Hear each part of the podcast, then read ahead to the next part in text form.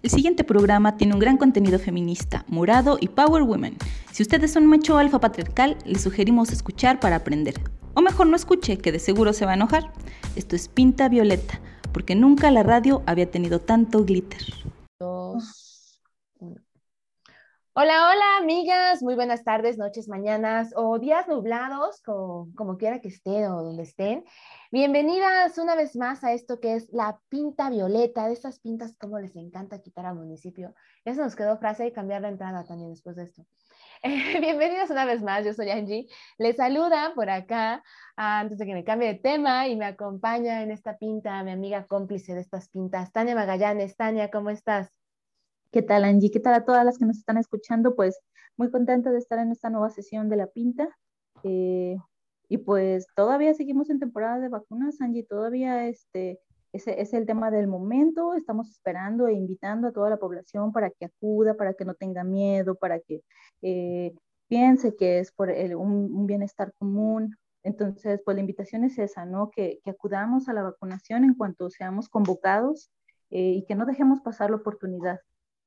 Exacto, por favor acudan a la, a, la vacunación.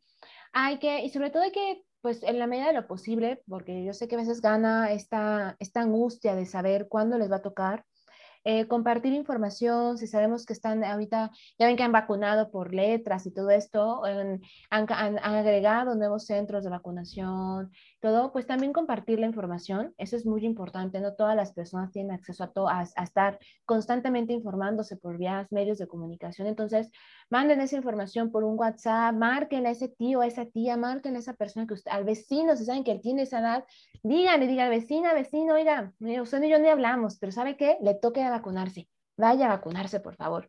Y pues el reto va a ser cuando, cuando nos toque a las personas de edades más jóvenes. Tania, yo creo que vamos a tener que hacer un en vivo desde la fila cuando pase eso. Claro. Claro, muy divertido. Aquí en vivo desde la fila para la vacuna, en campamento por la vacuna.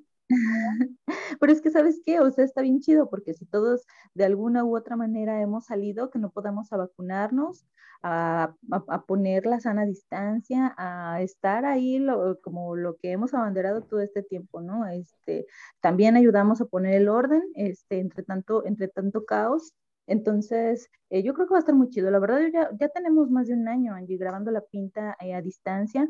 Entonces, entre más nos vacunemos, en algún momento nos vamos a poder ver de nuevo, hacer las grabaciones presenciales, abrazarnos. Entonces, sí, yo ya estoy esperando que, que termine esto y que también me toque. Sí, por favor. Así que hay que hacerlo, por favor, gente. Si no, miren, van a vernos a Tania y a mí con megáfono en mano poniendo orden en la fila de la vacuna, aunque no nos toque ser voluntarios, vamos a estar ahí. A ver, señora, señor, joven, a ver, tú amigo, tú estás muy joven, levántate por favor y deja el espacio. A ver, tú sana distancia, a ver, sepárense por favor. Sí, no, no, ya me vi, ya me vi, Tania, mis sueños son realidad. Ay, no, no, no, pues entonces, por favor, acudan a vacunarse, por favor, no se hagan patos, este, vayan a vacunarse. Y además de vacunarse, Tania, recuérdanos, por favor, eh, hablando de información, ¿cuáles son nuestras redes sociales? Bueno, nosotros nos hospedamos en la casa de lj.mx y así los encuentran en su Facebook, también ahí nos están colgando. En Twitter eh, nos arroban también desde arroba somos LJA y bueno, en Spotify que también ahí estamos colgadas y están todas nuestras pintas a lo largo de, desde antes de la pandemia, durante la pandemia y en este momento que todavía no concluye, eh, estamos como Pinta Violeta y en nuestro fabulosísimo Instagram Angie. Ahí nos encuentran como Pinta Violeta AGS. Ahí también estamos subiendo todos los podcasts y ahí también les subimos información, preguntitas. Y también si ustedes quieren platicar, venirse aquí a, a, platicar acerca de algún tema, presentar su tesis, platicar de alguna, de algo, lo que sea, no importa, vénganse por favor, ustedes nada más mándenos un mensajito y nosotras aquí con mucho gusto les recibimos porque acuérdense que la pinta es para todas. Entonces, pues ustedes vengan a platicarme. Nada más aquí a Tania a mí nos encanta platicar. En este, entonces, pues, perfecto, sacamos el cafecito y se arma. Sí, claro que sí. Hasta humus nos hemos comido. Eh, sí. sí, ahí en la, en la, sesión, ahí estamos con y con. Angie, estoy muy contenta en esta nueva pinta. Este, creo que es hora de, de presentar a nuestra invitada estelar para poder continuar con nuestra conversación. Sí, porque además damos continuidad. Estamos, este es nuestro tercer podcast que estamos grabando sobre lo que sucedió en el 8M. Eh, así que ustedes pueden encontrar los demás podcasts en la plataforma de Spotify, allí en Pinta Violeta GS. Pero ahora toca turno de que platiquemos qué fue lo que pasó en Aguascalientes el 8 de la noche y además qué pasaron los días después. O sea, qué pasó después del 8, porque hay muchísimo que platicar. Además, estamos grabando esta, esta pinta casi, casi, casi, casi, Tania, te estás dando cuenta, a un mes del 8. Y eso implica hablar y pensarnos desde muchos aspectos. Y bueno, vamos a presentar, hoy nos acompaña, redoble por favor. hoy nos acompaña Irene Márquez Dadillo. Ella es psicóloga humanista, activista feminista. Ella es zacatecana, eh, pero adoptada por, por, Aguascalientes hace siete años y ya no la vamos a dejar irse, así que ya está, aquí ya le vamos a cambiar los papeles. Ella es además integrante de la comunidad feminista y de la colectiva Aborterax. Así que, Irene, bienvenida a tu casa, a La Pinta. ¿Cómo estás? Hola, hola, buenas tardes. Muchísimas gracias por la invitación. Estoy muy contenta, ya quería estar en la pinta hace un rato y bueno, pues esta es la ocasión en la que me toca hablar de muchas cosas que pasaron el 8M y después del 8M y estoy muy, muy contenta de verdad de compartir con ustedes. Muchas gracias. No, pues al contrario, nosotros seguimos con el tema porque eh, a diferencia de mucha gente que considera que es repetitivo, eh, nosotros lo, lo, hemos tratado de diversificar eh, la información al respecto sobre todo, pero también eh, abundando en que pues el 8M no se termina. O sea, eh, como en otros años y que el año pasado fue masivo, eh, visibilizamos un montón de situaciones, estuvimos de manera presencial también manifestándonos y se nos atraviesa esta pandemia, bueno, en esta no esperábamos menos también, la convocatoria fue mayor incluso que la del año pasado. Entonces, pues fue un evento extraordinario, ahora sí que salido de norma, en, ese, en ese sentido, eh, que es donde nosotros lo queremos aterrizar, ¿no? O sea, las mujeres con o sin pandemia siguen exigiendo lo mismo. Hemos visto el, incremento de la violencia y eh, también con o sin pandemia, por desgracia. Y que el 8M fue un, un, claro ejemplo aquí en Aguascalientes, en todo el país, pero aquí en Aguascalientes en especial de esto, Jenny. ¿Cómo lo viviste tú este, particularmente? Híjole, fue una noche eh, como nunca me había tocado vivirla. Primero, porque fue una sensación muy bonita de pertenencia, de mucha energía, de mucho amor, de mucha sororidad. De verdad que no esperábamos, yo no esperaba ver tanta mujer reunida, justamente bajo estos términos de, de estar en pandemia y de este distanciamiento social que nos ha sido impuesto desde hace un poco más de un año. Sin embargo, salir a la calle a, exigir, a gritar, a, que nos sigan escuchando, fue, digo yo y lo he dicho varias veces, fue la locura. Cuando vi tantas mujeres, bueno, yo nunca alcancé la punta de la marcha, nunca, casi siempre voy corriendo o soy de las que va más o menos al inicio y ahora no la pude alcanzar. Entonces yo llegué creo que estábamos citadas a las 7 de la, tarde en fiscalía. Yo te lo juro que llegué a 7.15 y desde fiscalía me fui tratando de alcanzar la marcha, pero no la alcancé hasta que estábamos en Excedra, lo cual quiere decir pues, que éramos muchísimas mujeres. Yo creo que sí se habla de un número mayor al del año pasado. Yo creo que duplicamos la, la asistencia. Si el año pasado éramos 3.000, este año sí alcanzamos a hacer 6.000. Si no es que, pues ahí, poquito más, poquito menos. Y te digo que la verdad fue un, evento muy importante. Sin embargo, eh, empezaron a pasar cosas raras, fíjate, incluso desde, desde antes de lo que ya sabemos todas que sucedió de la intervención de la policía. Eh, cuando estábamos rumbo a Madero, pues había hombres que estaban en la marcha y pues yo les decía a mis compañeras que intentáramos sacarlos de las filas porque se avisó que iba a ser un evento separatista y bueno, pues de inicio a fin no fue así. Los, hombres que estaban asistiendo a la marcha, pues al inicio iban como afuera de la valla de seguridad y luego ya algunos se metieron por ahí y luego se volvían a salir. El chiste es que me fui yo con esa idea hasta Excedra y empecé a darme cuenta de que había hombres entre nosotras. Eh, el megáfono no fue suficiente para transmitir el mensaje que se necesitaba transmitir de, que queríamos estar en nuestro espacio, que queríamos que, se respetara el espacio para las mujeres. Eh, un grupo de compañeras empezamos a hacer eh, vallas alrededor, una valla alrededor, a perimetrear para que los hombres se pudieran retirar del espacio, pero fue imposible de verdad. O sea, yo me acuerdo que caminaba entre las morras y les decía, saquen a los vatos que están entre ustedes, este es un evento separatista. No sé, algo me llamaba la atención de eso, pero bueno, pues fue lo que yo intenté hacer hasta ese momento. Después, perdón, perdón, dime. No, no, adelante, tú continúa, por favor. Mm, pues nada más que sí, a partir de ese momento eh, empezó esta situación también un poco extraña de que se perdieran dos niñas. Al final de cuentas yo no supe si sí se perdieron o no se perdieron o fue algo que inventaron o no sé, porque incluso recuerdo perfecto haber visto a todas las mujeres eh, agachadas para buscar a las chiquitas que estaban perdidas. Después de ahí y yo me empecé a hacer hacia atrás porque la, la multitud pues me iba aventando hacia afuera. Y, y, después de un rato que empecé a ver que ya todas estaban en, en, Palacio, eh, me hice más hacia atrás, todavía no me iba, me tocó estar del lado de Catedral, donde también estaban ahí pues las personas que estaban cuidando su, su catedral. Estuve también ahí dándome cuenta de eso, con, con la agresividad también de la gente que estamos acostumbradas, porque pues nos echan agua bendita en los pies y todas esas cosas. Y pues la verdad, ¿sí? me parece bien importante esa parte que dice Irene, porque creo que muchas, muy poco de las narraciones que hay al respecto del día 8 es que no se menciona justamente esa parte que estaban nuevamente cuidando la catedral como lo han hecho en otras, en otras marchas. O sea, no es la primera vez que se presentan a cuidar la catedral pero el discurso con el que estaban, o sea, no hay, si, si, si vemos las grabaciones de ese, de ese día, pocas grabaciones eh, reproducen lo que estaba pasando en Catedral, que justamente estaban con un discurso de muchísimo odio, estaban eh, eh, insultando, estaban gritando, que era imposible acercarse siquiera a ese espacio. Sí, fue muy difícil, fíjate.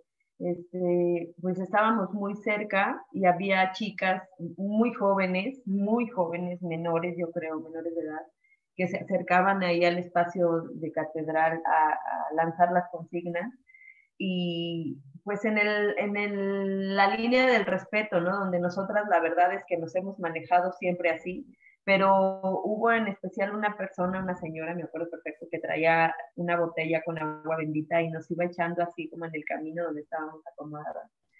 Y, sí, muy, muy agresivos. Eh, digo, nada tengo yo en contra de que recen, ni mucho menos, pero con, con consignas, ellos con la consigna de ser más reacios a la hora de defender, de defender entre comillas, ¿eh? su, su, espacio, ¿no? Como que de verdad no, no nos iban a permitir ni siquiera, eh, pues acercarnos, vaya, aunque nunca lo hagamos, pero era más, más fuerte todavía en la valla que ellos pusieron ahí, como de protección, en la valla humana, ¿no? Y bueno, pues eso por un lado.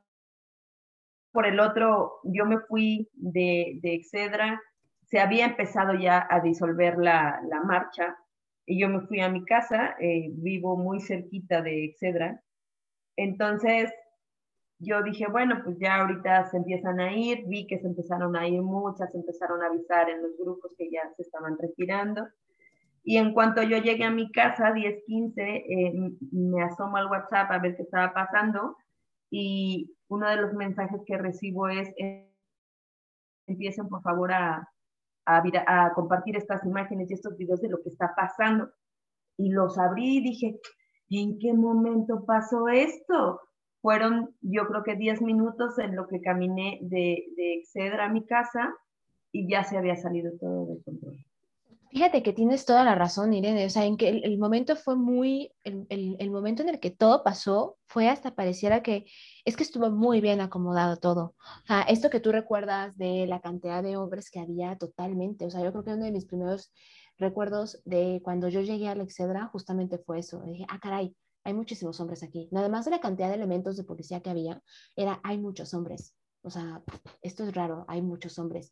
Y además de que todos iban con, con, un aspecto, no sé si tú te hayas fijado en esta parte, iban con un aspecto muy particular. O sea, mmm, no quiero decir que uniformados, pero iban muy iguales. O sea, por supuesto. Sí, muy iguales, tal cual. Sí. Y después, eh, justamente, de hecho, yo también me fui con otra compañera, de hecho, me acuerdo que estaba ahí, ya este, estuve contando un rato, estuvimos ahí platicando, toda la cosa, y que justamente también otra compañera y yo nos retiramos, justamente, probablemente fue casi al mismo tiempo que tú, porque empezamos justamente también a recibir los mensajes cuando todas eran ni siquiera estábamos ya moviéndonos, íbamos llegando pues ya estábamos de hecho llegando a nuestras respectivas casas, igual, ¿no? Como diez y tantitas. O sea, fue, fue en un momento, fue como de, ok, espérense, ¿en qué momento sucedió todo esto? Acabábamos de movernos, literal. Sí. Yo creo que esa también fue estrategia. Ahora lo he comentado con varias compas y hemos llegado a, esa, a ese entendido todas y a esa conclusión. Claro que fue una estrategia para pues para irse sobre las que quedaban. Definitivamente conseguir no habrían podido, ¿eh? Ni ponle el nombre que le quieras, no habrían podido. 6.000 contra 300 que eran, no. Entonces, pues ahí empezó la locura, otro tipo de locura, una situación de muchísima violencia, eh, mucho enojo, mucha rabia, eh, impotencia. Y bueno, pues inmediatamente del grupo de Aborterax, pues yo me lancé al C4, estuve allá toda la noche, estuve hasta las 5 de la mañana, hasta el último momento donde pudimos sacar a una de las chicas bajo fianza.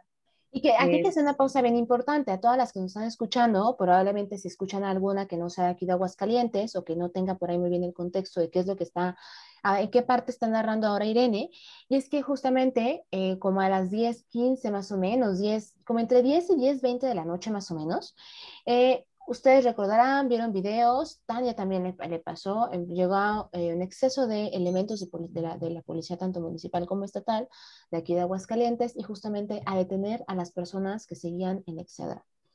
Eh, en los videos está ahí clarísimo, no es algo que me estoy inventando yo, no es algo que está inventándose Irene, tampoco se lo está inventando Tania.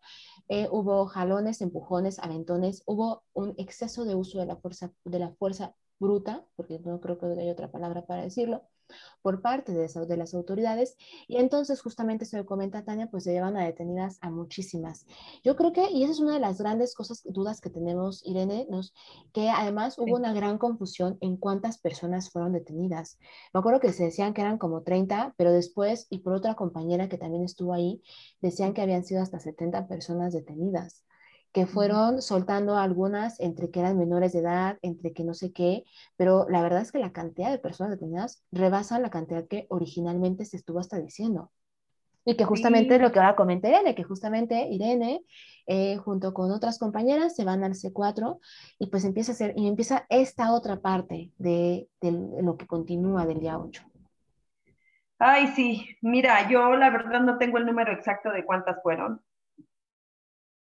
pero lo que sí te puedo decir es que me acerqué yo con varias de las víctimas y eh, muchas de ellas dijeron que las soltaron incluso antes de llegar al C4, obviamente cuando se dieron cuenta que eran menores de edad. Uh -huh. Y por el otro, lo que fue una práctica también esa noche, que pudiéramos estar hablando del México del 78, del 70, con las represiones que ya conocemos, eh, las pasearon, porque ese es un término que ellos usan, las, las perdieron, perdón, las perdieron y no llegaron al C4, pero en esa pérdida que les dieron, pues las golpearon, las, mm, las maltrataron muchísimo, o sea, hubo mucha violencia, el, el, abuso de la fuerza policial fue excesivo, fue brutal, como bien lo dice Sandy. Y, que y no las solamente... que alcanzaron a llegar, sí. Y que no sé, hay que ser algo bien importante, Irene. O sea, a ver, el tema de que las pacientes no solamente hablas, porque a ver, esa, esta parte psicológica bien fuerte, o sea, no es solamente los, los comentarios que pudieran estar haciendo, la, las agresiones físicas, que definitivamente eso es violencia y tiene nombre, pero además recuerden una cosa bien importante, amigas que nos están escuchando, traen el uniforme. ¿Qué pasa con las sentencias de Atenco? ¿Qué ha dicho la Corte Interamericana? ¿Por qué existe la de Atenco? Justamente porque con ese uniforme, con ese poder, esa investidura que tienen, entonces se dan estas desapariciones. O sea, el miedo que implica que estás dando la vuelta a las diez y tantas de la noche, once y tantas de la noche, con personas que no conoces, que traes el uniforme, que no sabes dónde andas. Ese miedo, ese miedo yo la verdad es que nunca lo he sentido, espero jamás sentirlo. Y en verdad, o sea, sabes que ahí puede pasar algo.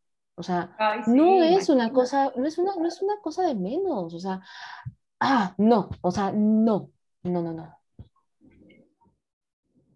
No, y que en este no, claro. Y que en este país de desapariciones y de la excesiva violencia contra las mujeres, bueno, o sea, eh, no solamente es que se espere lo, peor, ¿no? O sea, ni siquiera, si lo hemos visto también aquí en el Estado, con casos tan, tan distintivos, tan emblemáticos incluso, con estas prácticas y que no se han atendido con anterioridad, pues en el 8M, eh, pues queda muy, muy claro la posición que tiene eh, por parte de los gobiernos y las secretarías públicas, ¿no? Que en este caso, bueno, cuando Angie empieza esta sesión, este programa, bueno, dice, estamos a punto de cumplir el mes del 8M, estamos entrando a, marzo, a abril, perdón, y pues hasta este momento el secretario de Seguridad Pública Estatal, Porfirio Sánchez y Antonio Martínez de Seguridad Municipal no han salido a dar la cara, pero no solamente eso, o sea, tampoco por parte de sus eh, titulares, de sus gobernadores,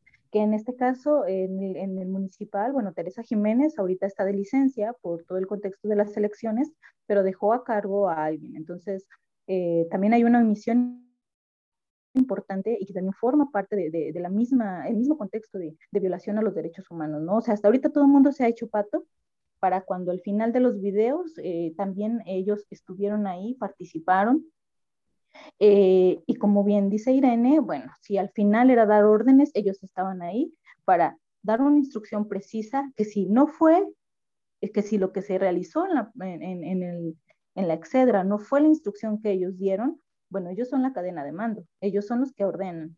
Y si la policía no siguió las instrucciones, las que ellos dieron, entonces también debe de haber responsables. O sea, hasta ahorita no tenemos responsables de lo que sucedió eh, el 8N y que en el contexto ya eh, pasado esta situación de, la plaza, de la Excedra, eh, pues Irene se, conformó la comunidad ahora sí, o sea, se, se, hizo una manifestación de, una comunidad organizada para atender un problema en específico. O sea, fue, o sea, en ese momento entre el estrés, verlo ya a la distancia fue hermoso darse cuenta que hay trabajo también de tierra, ¿no? Que se, que se, que se pudo lograr, que se lograron muchas cosas eh, en esta forma de organizarse. Y que se siguen logrando, Tania. Yo creo que esto es importante señalarlo. Cuando algunas cabezas se calientan, pues otras se tienen que enfriar. ¿Y a qué me refiero con esto? Pues puede ser que muchas de las que estábamos ahí, eh, sí, nos encanta gritar y acuerpamos y hacemos y nos enojamos y demás, pero cuando hay que hacer otras cosas, pues también hay quienes tienen que tomar la batuta y tomar decisiones para podernos mover y que se pueda resolver lo antes posible. Esto no fue posible, no sería posible sin el apoyo de la comunidad. Definitivamente no estamos solas. Eso es algo que yo creo que tenemos muy bien claro y que también por eso no vamos a encontrar eh, ninguna ningún posicionamiento de, de las autoridades que, ordenaron hacer esto. Mira, Tania, Angie, yo tengo la teoría de que es tanto el miedo que existe por parte de las autoridades hacia la figura de una mujer y más hacia la figura de unas mujeres, muchas miles, organizadas, que no saben qué hacer. Entonces, pues es muy complicado que podamos esperar que, el gobernador o la presidenta municipal se, vengan y nos digan si fuimos nosotras o nosotros y fue eh, abuso policial de ninguna manera. Eso no va a suceder. Sin embargo, eso no nos quita nosotras que seguimos trabajando, que seguimos haciendo las cosas unas por otras, unas para otras. Y que si estamos a casi un mes es importante que esto no se calle, es importante que sigamos haciendo ruido para que esto no se olvide, porque esto va a sentar un precedente en la historia, esto ya sentó un precedente en la historia moderna de Aguascalientes, del Aguascalientes doble moral y mocho que conocemos, esto es revolución.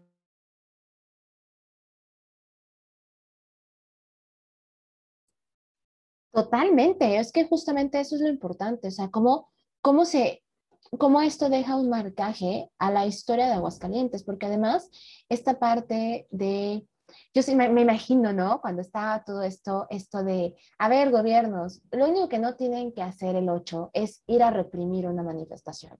Y ahí van, ahí van. Los aspectos, ¿no? Desde lo verbal hasta, hasta lo físico, o sea, termina en violencia extrema también. Pues tenemos el claro ejemplo con lo que sucedió el 8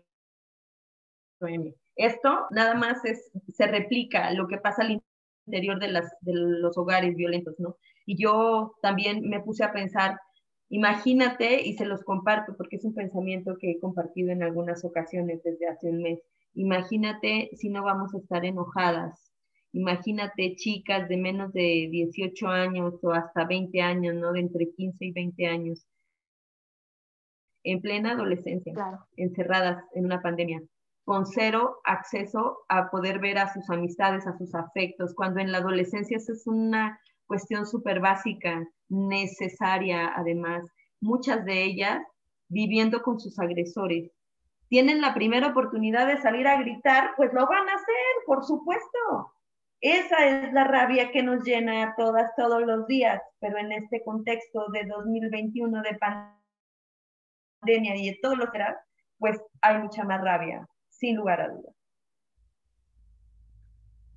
Claro, por supuesto. Y que eh, me preguntaba, bueno, ya al final lo que nos toca, nos tocó ver, este, al menos de, mi parte, es bueno, esta organización, que por supuesto que ahí está, ¿no? Ahí está en, otros contextos, no solamente para el grito de la, de la marcha, para levantar nuestra voz, eh, sino que al final, donde, donde sí fue como para mí muy hermoso precisamente es este, este acuerpamiento que hicieron con los familiares, con las mismas eh, víctimas que fueron detenidas y que no soltaron, Irene, que bien dices, todavía están ahorita, ¿no? ¿En qué parte está eh, al menos esta situación? Porque déjame decirte que yo, participante de, de un medio de comunicación, eh, no había escuchado que las, las, las placearan, ¿no? Que las estuvieran dando vueltas por otros lados. O sea, eso, eso también está fuera de los protocolos, por supuesto, y, que, que yo no lo había escuchado. Entonces me sorprende mucho este, y que también entiendo que hay información que no se, no se difunde de, entrada,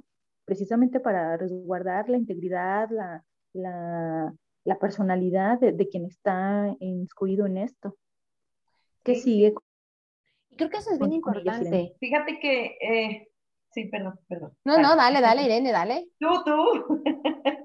y creo que eso lo, lo llegamos a platicar, lo platiqué creo que con Irene, no recuerdo con quién lo platicamos, y que justamente eso era importante, o sea, muchos de los medios esperaban que en cuanto salieran las compañeras que fueron detenidas, que estuvieron detenidas casi 48 horas, se hiciera gira de medios o se hiciera tour, por no. O sea, a ver, estamos pensándonos desde otra lógica, desde una lógica de los cuidados, desde una lógica de cuidarnos entre nosotras, pero también de no seguir abonando a esta violencia, porque justamente lo que se esperaba también era eso. O sea, seguir abonando a este discurso de violencia cuando lo primero y lo más importante que nos debe de preocupar es la seguridad de las compañeras. Lo que primero y más importante que nos debe de preocupar es que ellas se encuentren bien. Y en el momento que ellas estén listas y las condiciones se encuentren de acuerdo, adelante. Será, será entonces el momento de, de hablar y todo, pero aquí algo importante y que justamente creo que abona que no se haya dicho tal vez mucho todavía es porque hay que seguir un proceso, porque se tiene que actuar de forma estratégica también. Sin duda, y seguimos enojadas, ¿eh? Hoy nada menos recibí la llamada de una compañera que me dijo, oye, y es casi un mes, no vamos a hacer nada, no se está haciendo nada, le digo, a ver, espérame.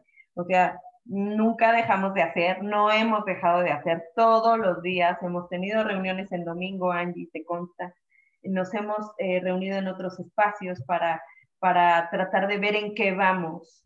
Y pues esto no va a terminar, esto es una lucha, como lo dice Angie, en la que tenemos que esperar los tiempos, porque no podemos cometer errores para que seamos señaladas. De por sí somos señaladas todo el tiempo. Ahora vamos a cambiar la estrategia y vamos a empezar a hacer las cosas distintas.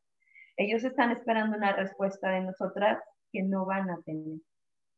Entonces, vienen cosas bien chidas, distintas para el trabajo comunitario, para el trabajo en horizontal, que eso es una de las, de las premisas más importantes de la comunidad, que se trabaje en, horizontalidad, que dejemos de vernos en vertical, que no existen las líderes, que no existen las que mandan, no las hay, todas somos todas, no se nos olvide.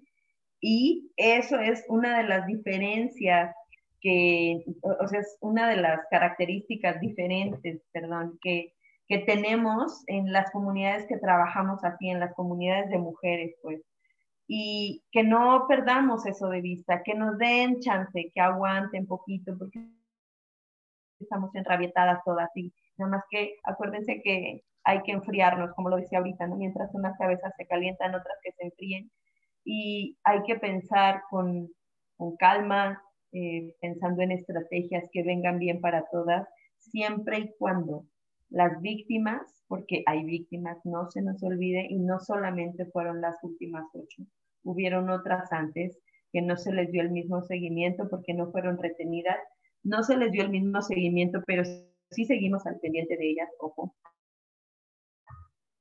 Eh, pero hasta que ellas estén listas. Y esa es otra de las cosas, el respeto a la otra es súper importante para nosotros. Y que justamente dentro de esta forma en la que nos pensamos ahora es esa, esa forma de responder, ¿no? O sea, no vamos a responder desde la rabia porque justamente quieren que se responda desde esto, pero pensar es decirles, ahora son nuestros momentos, ahora vas a esperarte a que te respondamos cuando queramos responderte y en nuestros modos de responder. Y creo que algo bien importante que justamente lo, lo remarca, lo remarca Irene es eh, pensando primero en, en, las, en, la, en las sobrevivientes. ¿No? Es decir, ahora es los tiempos también de ellas, ellas ahora cómo se encuentran. De nada nos sirve sacarlas a, exponer sus nombres, exponerlas a ellas, si no se encuentran bien. Además, el contexto como está de estigmatizante y revictimizante, pues sería estar infundiendo más violencia en lugar de estarlas en verdad acompañando. Y que, y que justamente pensando en ellas, Irene, tú que estuviste ahí cerca, eh, ¿qué fue lo más, qué fue, sé que todo fue muy complejo, pero qué fue lo más complejo de esta espera, de estar ahí en el C4, de esta información que no fluía? ¿Qué fue lo más complejo de todo esto? Ay, bueno, yo te, ¿qué te puedo decir? Mira, incertidumbre, primero, y creo que es la, la que estuvo permeando durante las cuarenta y pico de horas que estuvieron ellas ahí, incertidumbre pero esto lo saben ellos, ¿eh? Y es una forma en la que ejercen eh, psicológicamente un daño, quieras o no, a las de adentro y a las que estábamos afuera. No sabíamos nada, no nos informaban nada porque pues no éramos, no éramos sus, parientas. Eh, estuvimos cerca de, las familias, eh, pero yo creo que una de las cosas más difíciles fue la incertidumbre. Y después yo lo pude hablar con ellas y sí nos decían eh, todo lo que les pasó adentro, que pues si bien es cierto no las volvieron a maltratar físicamente, pero psicológicamente sí había amedrentamiento. Todo el tiempo les preguntaban quiénes las dirigían, quiénes las habían mandado allí, que nadie estaba fuera para ellas, que, que las habían dejado solas. que la comunidad feminista las habían dejado solas, y bueno, ya nomás como, como último comentario a este respecto, cuando ellas salen, las, las derivaron por las diferentes puertas que existen en el C4, pero habíamos una, una gran cantidad de mujeres afuera esperándolas a todas y estuvimos corriendo de un lado a otro para que no se nos fueran sin que las recibiéramos. Entonces, fue un acto también súper amoroso. Es más, Hubo unas chicas, no recuerdo quiénes de ellas, bueno, algunas, este, no las alcanzamos a ver porque su familiar las recogió y se las llevó en el coche, pues de verdad que nos pudimos comunicar con ellas vía telefónica y por, teléfono les gritamos nuestras consignas de nuestra sola y ellas iban llorando. Y mira, te lo digo y se me vuelve a enchinar la piel. Eh, fue muy bonita la el recibimiento que tuvieron ellas porque en algún momento creyeron que estaban solas, pero cuando salieron y nos vieron ahí a la bola, dijeron, no, pues cuál, que no estamos solas, no es cierto, y, claro que fuimos todas, ¿no? Eh, eso es lo rescatable, eso es lo rescatable, creo. Yo recuerdo mucho esto que tú comentas, Irene, días después, eh, yo platiqué con, con, con algunas de ellas, y a mí literalmente se me rompió el alma cuando una de las chicas saca este, estos garrafoncitos, porque eh, no sé si ustedes llegan a ver en las redes sociales que se publicó una foto de uno de estos em, eh, garrafones de electrolito, no sé cómo decirle sin nombrar la marca, pero que tenía un mensaje y que justamente una de las, estas chicas había guardado uno de estos garrafoncitos. Entonces ella lo muestra, ¿no? Y dice, sé que estuvieron con nosotras, o sea, o sea, ya con eso he estado hecho un mar de lágrimas porque fue de qué formas tan, tan, tan sencillas las personas se hacen presentes y se sienten acompañadas porque lo que estaban ahí infundiendo era, las han dejado solas. No, y que la verdad yo después de, de del año pasado, que yo creo que como muchas también, eh, crece a una la motivación y tiene muchas esperanzas.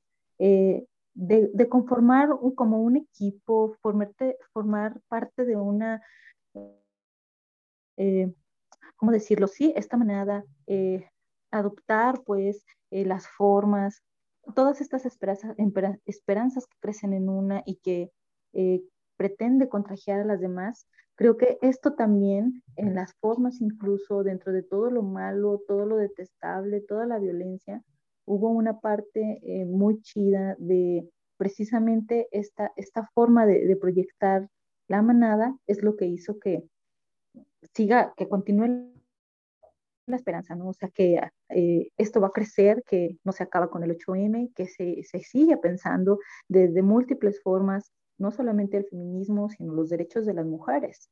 Entonces, hay una esperanza que yo veo ahí latente y esta forma de hablar de las mujeres, al menos en redes sociales, que es lo que la, pandemia nos permite, eh, pues va a florecer cuando por fin podamos salir y que mientras en redes se está, se está observando. Y que ustedes que están en redes no suelten el tema, por favor, hagan mucho ruido, esto no, no lo podemos dejar pasar, todas estamos en ese entendido, pero también hemos sido súper respetuosas a ese respecto. Eh, yo entiendo la angustia que existe por parte de muchas, la desesperación, el querer hacer, el querer decir. Y solo les pido que, esperemos poquito, que esperemos, estamos dentro de un proceso en el que no nos podemos desbordar y que eso también forma parte de, del movimiento, saber cuándo, saber cuándo tomar acciones. Y pues creo que, así como bien lo comentas, Tania, creo que el discurso está cambiando. Y creo que así como el discurso está cambiando, también el miedo está cambiando de bando. Y aunque una de las cosas que yo percibo que ellos querían que sucediera con esta, esta represión, pues es que apagáramos nuestras voces, que dejáramos de decir, que dejáramos de salir a la calle. Creo que esta sí va a ser al revés y, a lo mejor el próximo año o en las manifestaciones que vengan, menos nos van a poder silenciar. Claro, porque justamente lo que se esperaba era apagar, o sea, era, era meter este miedo, tú lo dices, el miedo cambió de bando.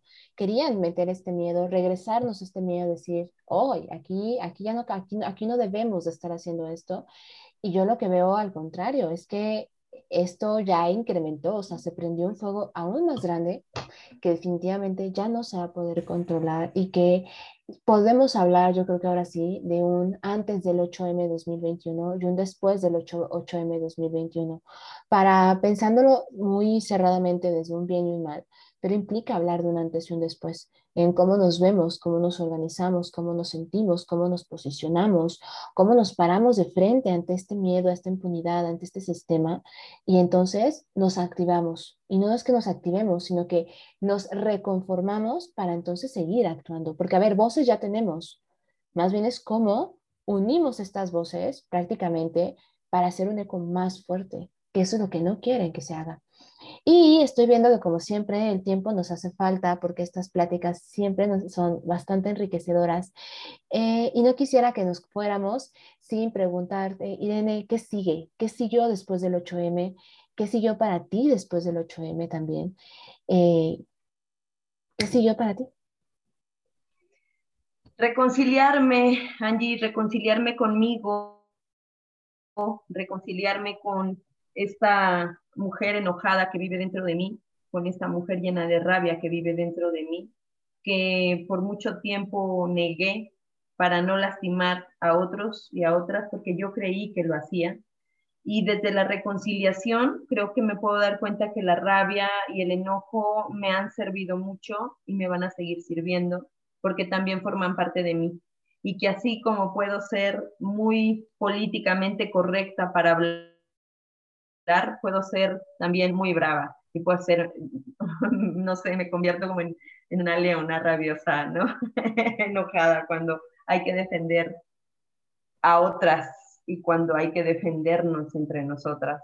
Eso es lo que me pasó y es y lo que sigue pues es esta reconciliación, seguir trabajando por otras, con otras, desde otros lugares. Mm, creo que con mucha mayor claridad de la situación nacional y local, pero que aún y con eso creo que el amor sororo, la unidad entre mujeres, la unión entre mujeres, es lo que nos va a seguir haciendo salir a las calles. Por supuesto, por supuesto. Y pues no se trata nada más de observar, este, desde un montón de, vertientes estamos eh, participando y vemos que otras mujeres también lo, lo, lo, viven y que lo llevan como muy cerquita y que cada quien trae una lucha, una lucha cotidiana, ¿no? Y que el chiste sería también empezar como, como a integrarnos. A mí me gusta pensar que a lo mejor hay temas que muy fácilmente puedo hablar eh, con otras personas, como contigo, como con Angie, y que luego es bien difícil no llevarlo a mi casa, ¿no? O sea, cómo, cómo lo aterrizo con mi hermana o con mi madre, y cómo, cómo es que nosotros estamos hablando de temas bien importantes, que no se quede nada más precisamente otra vez en una manifestación, en un, en un día en específico, en la marca del 8M, sino, sino cómo desde nuestras formas cercanas tenemos que empezar a abrir otros espacios y escucharnos y, plantear otras posibilidades de, de, estar en este, en este mundo, ¿no? Muchísimas gracias, Irene, por estar eh, con nosotras en esta pinta, por haber participado y haber compartido eh, pues tu experiencia en, en este caso de la manifestación y en todo lo que sigue después, ¿no? Pues muchas gracias a ustedes, gracias por la invitación, de verdad que hay que estar muy al pendiente de lo que sigue no soltemos el tema como se los he repetido ya sabe cuántas veces durante la grabación, pero de verdad es algo que no hay que olvidar, ni perdón ni olvido, ¿no? Así hay una frase, ni perdón ni olvido. Muchísimas gracias. Y sobre todo esta parte, ¿qué decías, Tania? No te escuché, ¿nuestra venganza qué? Es, la alegría. Ni perdón olvido y que nuestra venganza sea la alegría. Exacto. Y que además recordemos porque memoria histórica, o sea, justamente no olvidar nos trae eso, o sea, no, no seguir permitiendo que se, que se hagan, eh, que se realicen este tipo de acciones, porque lo que mejor podemos hacer es, es, exigir que no se vuelva a repetir. Así es. Yo nada más quiero darles una última eh, frase que, que es bien, bien importante para mí Nada más acuérdense que existimos porque resistimos. Así mero. Totalmente. Muchas gracias. y nos damos esta pinta con esta reflexión que nos ha dicho Irene, que definitivamente, si ustedes nos escuchan, nos quedamos así como de... cala, ¿no? Cala, cala, claro, desde una, desde donde esté sentada, está resistiendo a múltiples cosas. Entonces hay un montón de factores.